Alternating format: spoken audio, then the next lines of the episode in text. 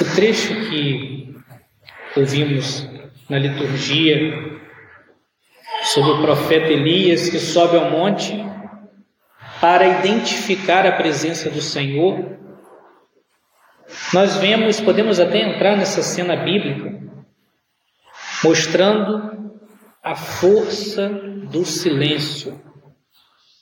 Como é importante escutar Deus, o silêncio para escutar Deus, porque Deus fala no silêncio.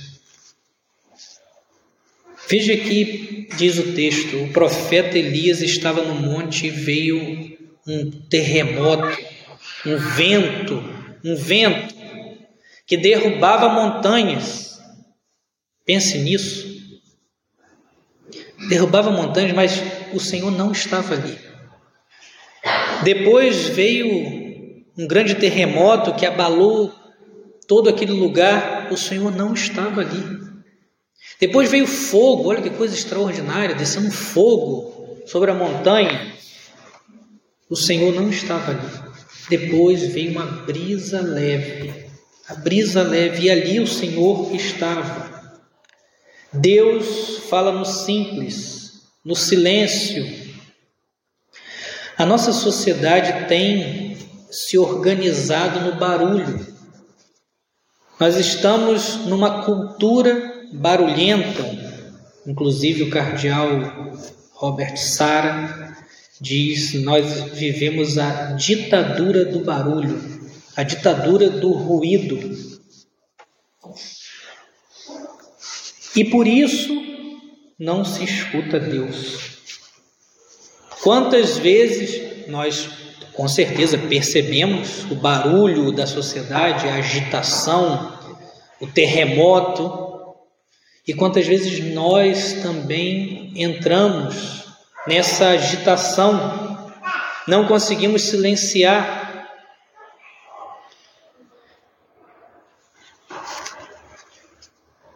E por isso não escutamos Deus.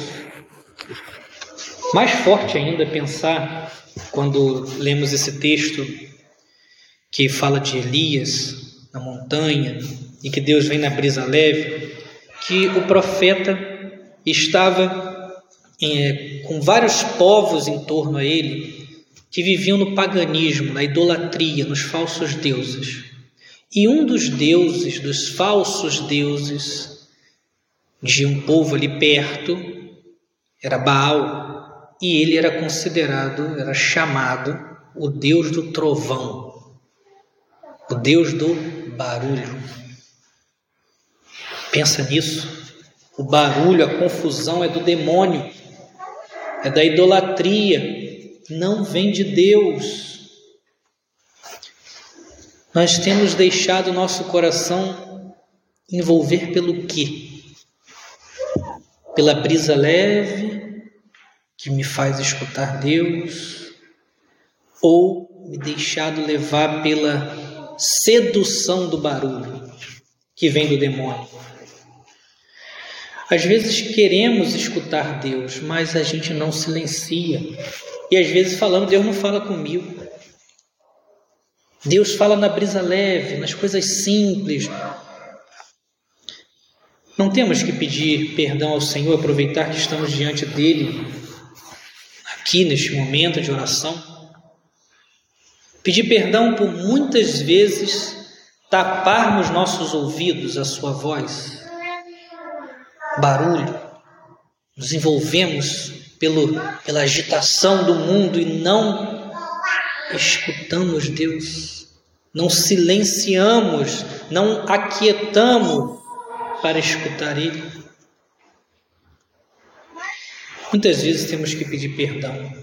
Santa Teresa d'Ávila, uma mística, falava com Jesus assim como falamos com os amigos, de modo bem claro, bem, bem concreto, é, ela perguntou a Jesus: por que as almas não, não escutam claramente sua voz assim? Por que o Senhor não fala? E ele respondeu a ela que eu falo, mas eles não escutam por causa do barulho. Deus fala, Deus fala claro. Deus dá inspirações, mas sem silenciarmos, não conseguimos, não conseguimos escutar. Até o nosso modo de praticar a religião está barulhento. Às vezes é difícil encontrar, e aqui não pense no outro, mas pense também, pense em você. Encontrar na igreja silêncio. Será que nós contribuímos na igreja, quando eu entro na igreja, para um ambiente silencioso, onde eu possa rezar? E às vezes, na missa, muitos fiéis querem animação, querem agitação, um encontro comunitário, às vezes essa é a mentalidade da liturgia para muitos. E nós vamos no barulho, do barulho do mundo para o barulho dentro da igreja e não escutamos Deus, não silenciamos. O cardeal Newman tem uma frase muito forte. Ele diz assim: Quanto mais proximidade ao Espírito Santo, mais silenciosos somos. Quanto mais próximo do Espírito Santo, mais silenciosos vamos nos tornando. Ele é o hóspede da alma. E a gente pensa nessa frase no inverso. Quanto mais longe do Espírito Santo, mais barulhentos, agitados nós ficamos. Como está meu coração? Estamos iniciando esse momento de retiro, de recolhimento espiritual.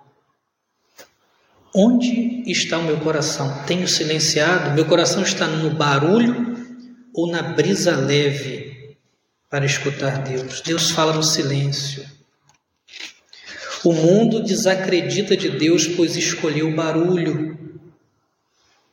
Muitas vezes nosso coração fica agitado porque no barulho não escutamos Deus.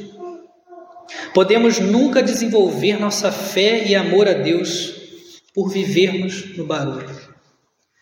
Falamos da necessidade de, do silêncio. Sim, estamos falando disso, mas nós não somos monges. Deus não deu vocação para nós de mosteiro. Não temos essa vocação. Nossa vida não é uma realidade de silêncio exterior contínuo, mas é preciso buscar momentos de silêncio. Eu não posso deixar de buscar isso, saber que eu tenho necessidade de parar para rezar, de estar com Deus, de silenciar, também exteriormente. Digo, não somos monges, vamos ficar nos momentos inteiros de silêncio, não é da nossa vida, da nossa vocação, mas nós temos que buscar momentos de silêncio. Vejamos a vida de Jesus. Trabalhava, andava, pregava, estava fazendo refeições, ia à festa de casamento, vemos no Evangelho, mas sempre subia ao monte para orar. Se retirava Jesus mostra o caminho. Achar momentos para silenciar. Preciso acordar mais cedo. Vocês então, os que são mães, sabe, acordou, as crianças acordam, é difícil parar para poder rezar. Precisa acordar um pouco mais cedo, isso é necessidade. Para poder, antes da casa acordar, ter um momento com Deus mais silencioso dando um exemplo, cada um tem uma, um modo de viver e sabe qual é o momento mais propício para isso.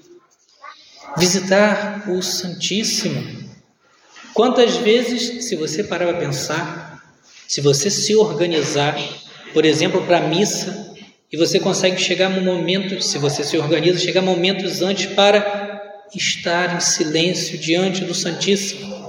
Às vezes, por falta de organização mínima, não conseguimos ter momentos de qualidade. E se nos organizássemos, teríamos. Estar diante de Deus. É necessário também, isso é muito importante, silêncio interior. Falamos, o silêncio exterior é importante. Termos momentos de silenciar, momentos que podemos escutar melhor, momentos que podemos, momentos que podemos acalmar nosso coração. E aí dei o exemplo, acordar um pouco mais cedo, arrumar um momento do dia para poder fazer sua oração pessoal, ir para diante do Santíssimo quando consegue ir à missa dia de semana, ou então no domingo, mas se organizar para poder estar diante do Santíssimo. Mas o importante é importante nutrirmos, sim, mesmo não sendo monges, silêncio interior. Em que o momento de pensarmos nisso também nesta nossa oração. Buscar o silêncio nos olhos uma expressão também que li esses dias, silêncio nos olhos. Hoje essa expressão parece muito atual. Por causa das telas, acabamos, nossos olhos nos, nos deixam agitados. Vou rezar, mas tanto no, na, na, naquela agitação do, do, das imagens, de, de informações, que minha, quando eu vou rezar, minha cabeça está rodando silêncio dos olhos. Isso vai gerando o silêncio interior que diz mesmo o texto sagrado, né? Os olhos são a janela. Vai entrando. Silêncio dos olhos, controlar os pensamentos para não ficar na agitação deles. São José Maria tinha uma expressão muito importante. Ele dizia que devemos ser contemplativos no meio do mundo. Isso é uma, uma coisa muito forte se pararmos para pensar. Essa palavra contemplativos, contempla, a contemplação, uma vida contemplativa, ela é era de modo muito mais exclusivo designada para as, os monges, as freiras de clausura, a vida contemplativa. São José Maria parece trazer como que uma uma reviravolta ou lembrar isso, nós devemos ser contemplativos no meio do mundo. No meio do mundo. Inclusive, li recentemente no livro Ao Sopro do Espírito, do bem-aventurado Maria Eugênio do Menino Jesus, um carmelita. E ele diz, diz assim: Imagino, nem sei se ele sabia disso, mas na mesma esteira de São José Maria. Diz ele: Alguém dirá, isso é bom para os contemplativos. O que pretendemos ser mais tarde, se não queremos ser contemplativos de Deus? Aonde queremos ir, se não é para ver Deus? O que é o céu? O que é esta vida se não ver Deus e mergulhar nele, nosso princípio e nosso fim? Não é, pois, tarefa unicamente dos contemplativos tomar consciência dessas realidades e levá-las em consideração. É tarefa cristã, tarefa de todo, todos os homens e de todos os batizados. Ser contemplativos está dizendo que o que nós estamos buscando para a glória do futuro é ver Deus plenamente. Se nós não vivemos esta vida como contemplativos, nós estamos fugindo do sentido. Contemplativos no meio do mundo, dizia São José Maria. Temos que ser, diz ele, esse trecho aqui nesse ponto de suco, 497, temos que ser almas contemplativas no meio do mundo que procuram converter o seu trabalho em oração, suas tarefas em oração, suas atividades em oração, contemplativas no meio do mundo. Viver com esse silêncio interior. Aquele que vive em oração, em silêncio interior, converte o que faz em oração, olha com outros olhos as coisas que tem visão espiritual das coisas. Aquilo que você poderia fazer como uma rotina, uma coisa quase que sem sentido ou burocrática, pode se transformar em oração se você tem silêncio interior. Se você consegue elevar seu coração, se você consegue enxergar aquelas coisas com sentido espiritual, contemplar Deus no que você faz, oferecer a Ele o que você faz.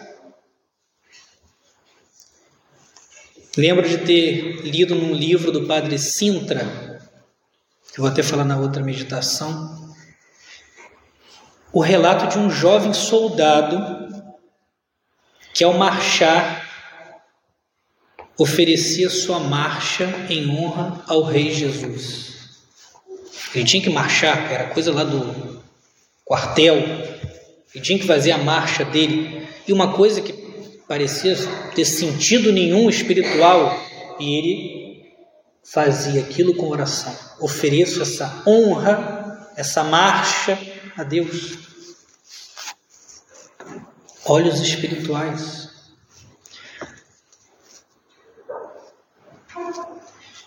Uma mulher que ao arrumar a casa, lavar a louça,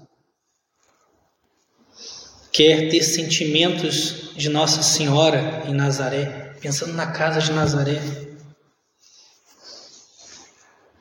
Uma que, ao calçar meias no marido no frio, pensava na mulher colocando perfume aos pés de Jesus. Coisas a princípio tão corriqueiras e sem sentido se elevam não é isso que São Paulo fala? O matrimônio é imagem do amor de Cristo para com a igreja. Você que casou, você enxerga sua vida matrimonial como uma imagem, contempla a imagem do amor de Cristo para com a igreja nas coisas corriqueiras e simples, na brisa leve do dia a dia. Contemplativos no meio do mundo, fazer da vida comum um louvor a Deus, orientar tudo para a meta, para o céu, para dizer algo a Ele, para estar diante dele, converter o trabalho, as atividades em oração. As coisas mais banais e corriqueiras podem ser vividas como ocasião de encontro com Deus.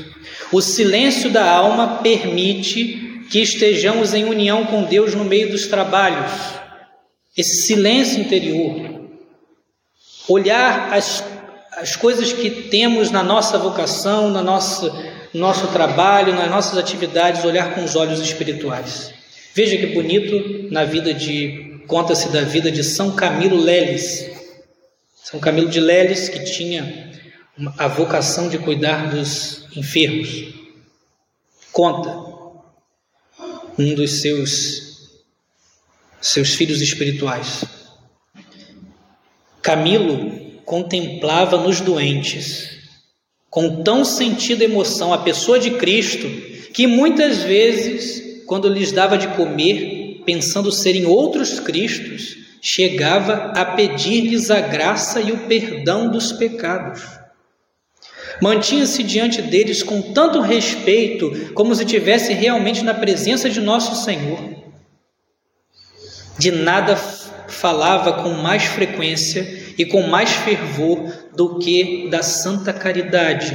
Do seu desejo, o seu desejo era imprimi-la no coração de todos os homens. Para incutir em seus irmãos religiosos esta virtude, costumava recordar-lhes aquelas dulcíssimas palavras de Jesus: Eu estava doente e cuidaste de mim. Parecia que ele tinha estas palavras verdadeiramente gravadas em seu coração. Tal era a frequência com que as dizia e repetia. Veja a vocação que ele recebeu, São Camilo, ele contemplava Cristo no que ele fazia.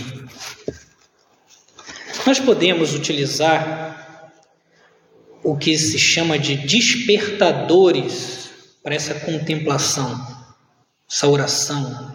despertadores da presença de Deus. Algo que você coloca na mesa do trabalho, que possa te lembrar da oração. Um crucifixo. Vi esses dias uma, uma mulher que mostrava a, pia da casa e tinha um pequeno crucifixo, assim, discreto. Às vezes louça quer dizer cruz, né? Eu olhava lá a louça, o, o crucifixo, né? despertadores da presença de Deus. Um sinal no painel do carro, algo que possa despertar esse sentido espiritual das coisas.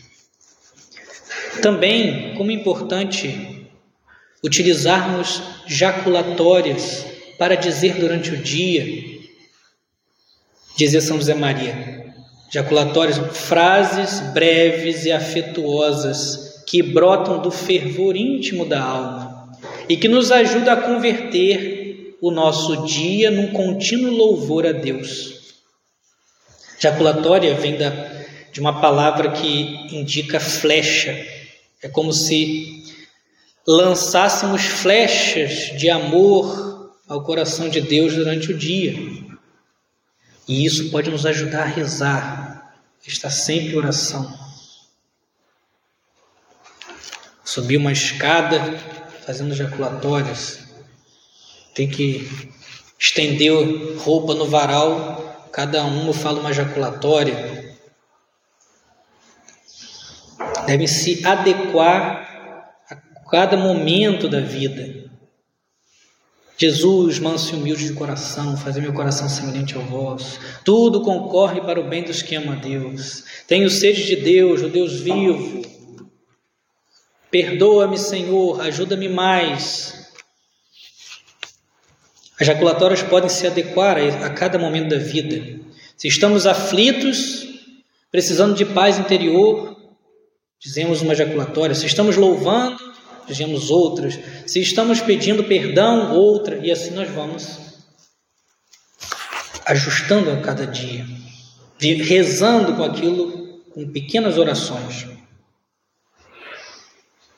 Recordo São José Maria, que estava em um momento da vida querendo descobrir o que Deus queria dele.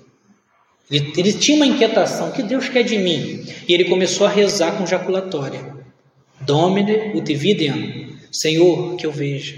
Senhor, que eu veja, pedia também a Nossa Senhora, Domina ut videam, Senhora, que eu veja. E isso foi a oração de São José Maria durante muito tempo, pedindo discernimento, luz a Deus. O silêncio interior, essa vida contemplativa, nos faz nos acostumar com o modo de Deus falar. Como é também interessante vermos casais já vividos, né? de muito tempo de casados, eles passam a entender os sinais, uma expressão do rosto, se a pessoa está gostando ou não do que está acontecendo.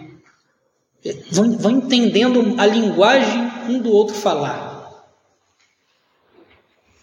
Uma vida contemplativa, uma vida que tem familiaridade com o silêncio, vai aprendendo a escutar Deus, o modo de Deus falar, os sinais que Deus vai mandando. Vai sabendo identificar os sinais de Deus, as inspirações que Deus dá. Como impressiona a vida de Madre Teresa de Calcutá. Com 18 anos ela entrou no convento e pediu à superiora para ir para a Índia, porque ela queria, ela tinha o desejo de ser missionária.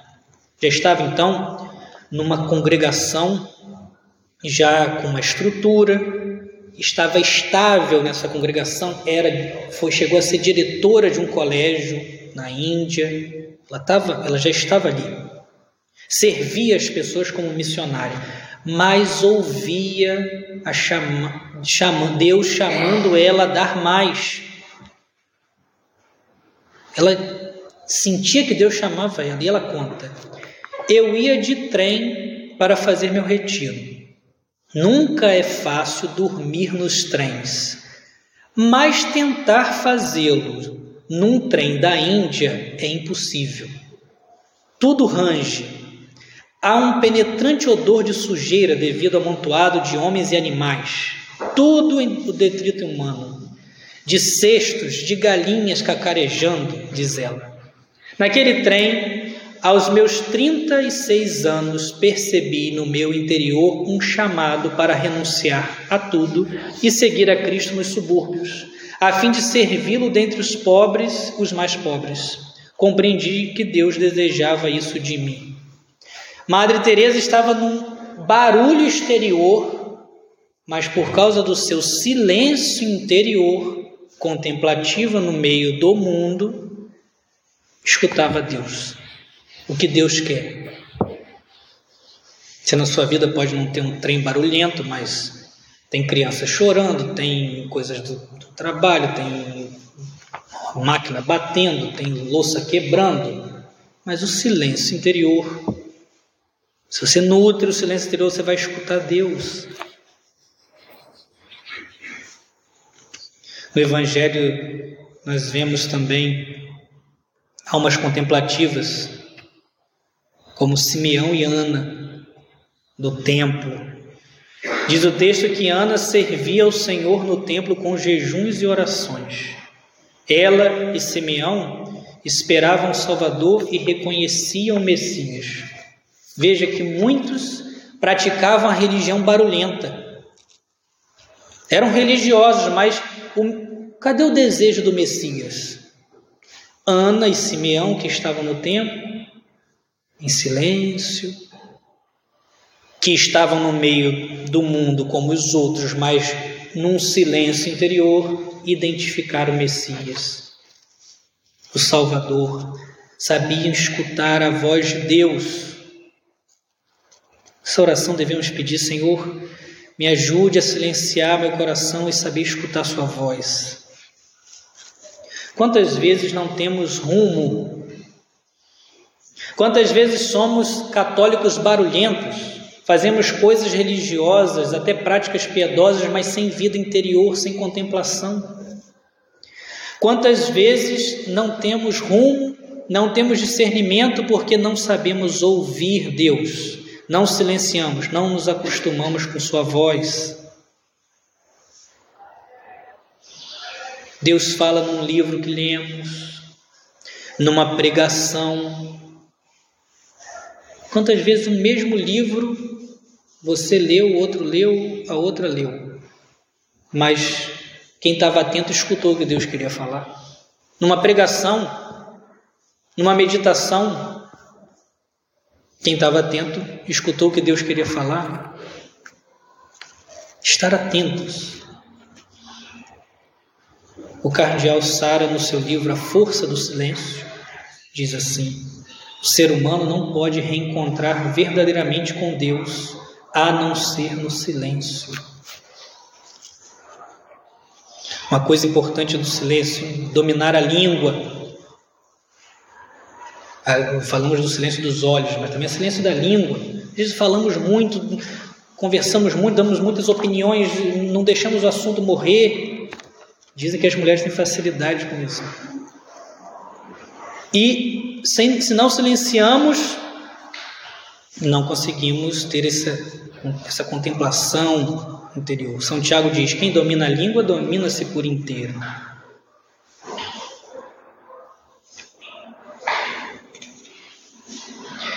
Padre Francisco Fausto tem um livrinho chamado A Língua. E lá ele fala: Penso que o Senhor poderia dizer-nos também, como médico divino, mostra-me a língua e eu te farei ver teu coração, porque as tuas palavras, com as suas mil tonalidades, cargas, intenções e acentos, são um reflexo do seu coração. Diz ele. Diz ainda: a pobreza de palavras, porque há pobreza de silêncio.